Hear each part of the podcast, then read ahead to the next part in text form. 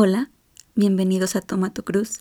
Vamos a continuar con la lectura del Evangelio según San Mateo, pero antes de empezar, vamos a pedirle al Espíritu Santo que nos ayude a entender, a guardar en nuestro corazón, en nuestra mente, a meditar y a hacer vida este Evangelio.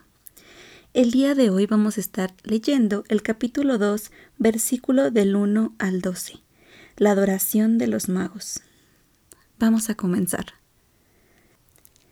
Jesús nació en Belén de Judea, en tiempo del rey Herodes.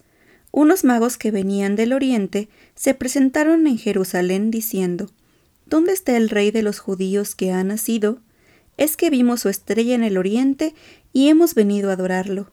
El rey Herodes, al oírlo, se sobresaltó, y con él toda Jerusalén. Así que convocó a todos los sumos sacerdotes y escribas del pueblo y les preguntó dónde había de nacer el Cristo. Ellos le respondieron, En Belén de Judea, porque así lo dejó escrito el profeta. Y tú, Belén, tierra de Judá, no eres, no, la menor entre los principales clanes de Judá, porque de ti saldrá un caudillo que apacentará a mi pueblo Israel.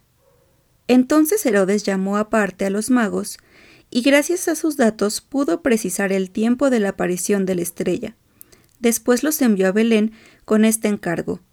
Id e indagad cuidadosamente sobre ese niño, y cuando lo encontréis, comunicádmelo para ir yo también a adorarlo.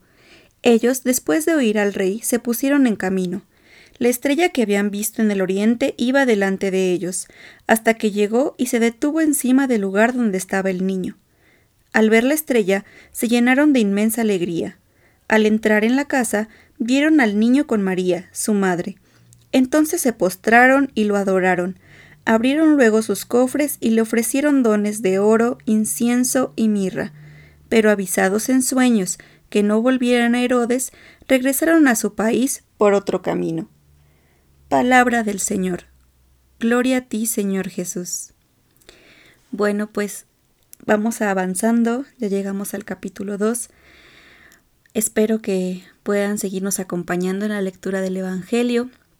Por favor, este, si pueden, vayan a Instagram y déjenos su, reflexión sobre este Evangelio, con qué se quedan, qué les llamó la atención y hagamos un poquito de comunidad nutriéndonos unos a otros a través de la lectura del Evangelio y su meditación.